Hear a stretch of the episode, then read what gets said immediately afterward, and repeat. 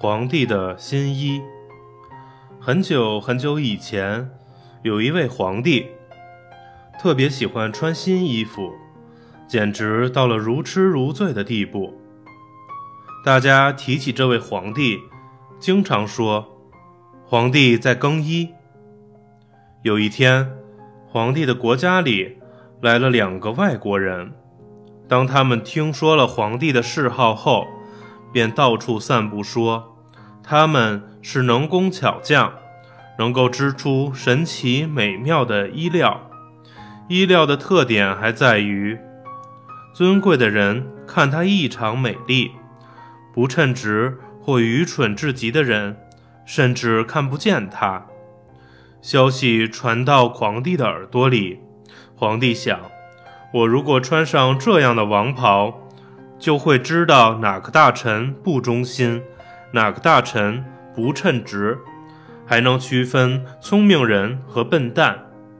于是他立即下命令，要这两个人开始工作，织出这种布料来，并预付了工钱。这两个骗子租了一间大房子，买了一台织布机，摆在房中央。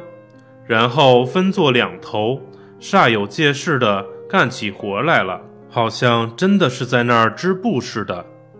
一连几天，织布机上空空如也，可他们却不断地向皇帝要金线、要银线、要五颜六色的丝线，然后把它们偷偷地藏了起来。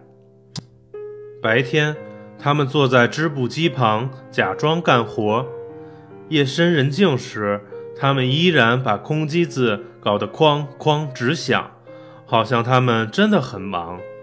过了一段时间，皇帝派一个他认为最有智慧、最信任的大臣去看看衣料做得怎么样了。这位大臣走进两个骗子的大房子，只见两位工匠正忙忙碌碌地工作着，织布机上却什么也没有。两个骗子殷勤地邀他看织好的衣料，劝他走近些，再走近些，然后指指点点地夸赞着衣料的精致。可怜的大臣努力地睁大眼睛，依然什么都看不见。大臣不想承认自己是一个不称职或是愚蠢的人，于是他假装自己看到了衣料。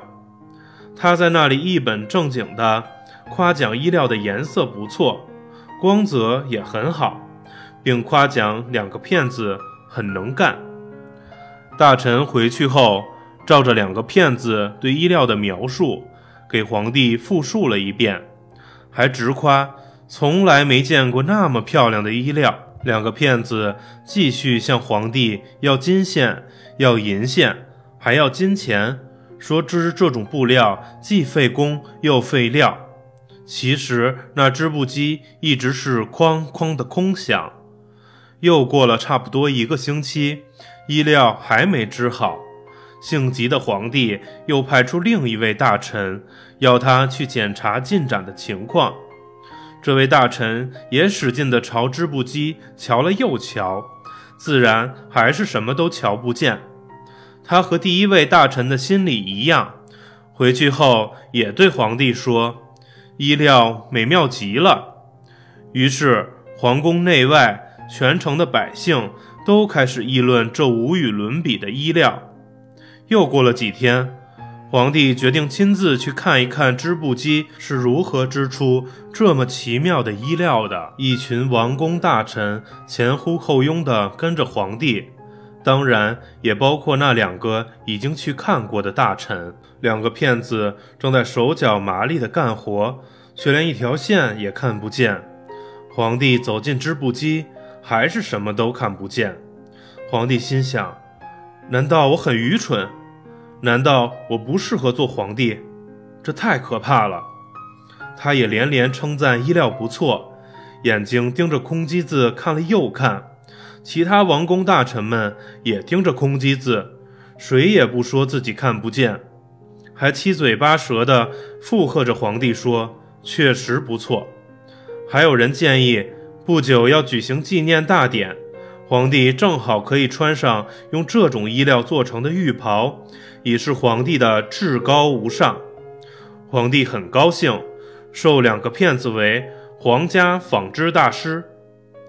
皇帝登基纪念大典的前夕，两个骗子通宵达旦地干活，人们可以看见他们忙忙碌碌的身影，却怎么也看不见皇帝的新衣在哪里。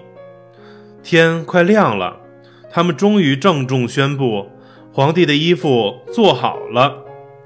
皇帝带着一群身份显赫的王公贵族来了。两个骗子一次又一次地举起手臂，仿佛他们正在抖动一件件衣裳，还谦恭地说：“陛下，请看，这是上衣，这是紧身裤，这是浴袍，它们轻的就像是蜘蛛的网，您穿上它们会觉得一点分量都没有，就像是什么也没穿。”而且它们的透气性能也非常好，非常凉爽。这正是这种高贵衣服的绝妙处，唯有皇帝您才配得上穿它。那还用说？王公贵族们异口同声地说。虽然他们依旧什么都没看见。如果陛下允许的话，两个骗子说：“请让我们为您试装，请到镜子前面来，尊贵的陛下。”皇帝一件件脱下身上的衣服，两个骗子又假装给他一件件穿上新衣服。他们的双手在他的身体上轻轻移动，一会儿像是在抚平褶皱，一会儿像是在系紧带子，一会儿像是在摆弄他身后的裙裾。多么合身的衣服啊！两个骗子终于摆弄完了，退到一旁，感慨地说。真是好看极了，多么美呀，多么华丽呀，简直是举世无双。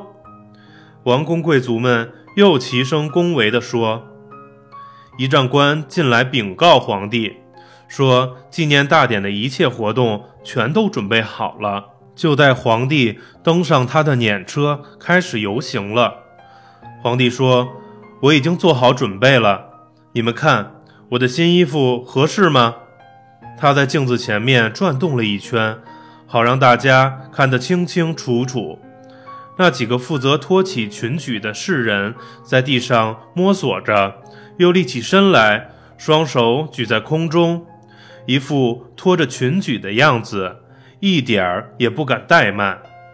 就这样，皇帝头顶着美丽的华盖，出现在游行队伍中。街道两旁挤满了看热闹的市民，有人故意大声地说：“皇帝的新衣服真是顶呱呱，多么奇特，多么合身呐！”许多人附和着说：“是啊，是啊，谁也不愿意说自己看不见，谁也不愿意被别人认为是愚蠢的傻瓜。”皇帝虽然经常换新衣，却从来没有像今天这样轰动全城。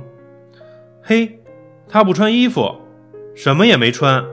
一个小男孩突然叫道：“爸爸，他真的没穿衣服，他光着屁股呢。”又有一个孩子说：“听听这些孩子的声音吧。”一个男人讥讽地说道：“有个小孩说他没穿衣服，孩子们说他一丝不挂，光着屁股呢。”这些话一传十，十传百。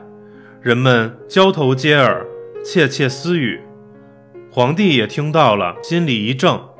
他有些相信他们说的是真话，因为就连他自己也看不见衣服在哪里呀。但是他马上又对自己说：“无论如何，要坚持到游行结束，否则太没面子了。”于是他挺起胸膛，摆出一副至高无上的样子。身后的侍从们也依然小心地拖着并不存在的群举，游行队伍继续向前走。皇帝知道自己上当了，但当他派人捉拿那两个骗子时，骗子早已不知去向了。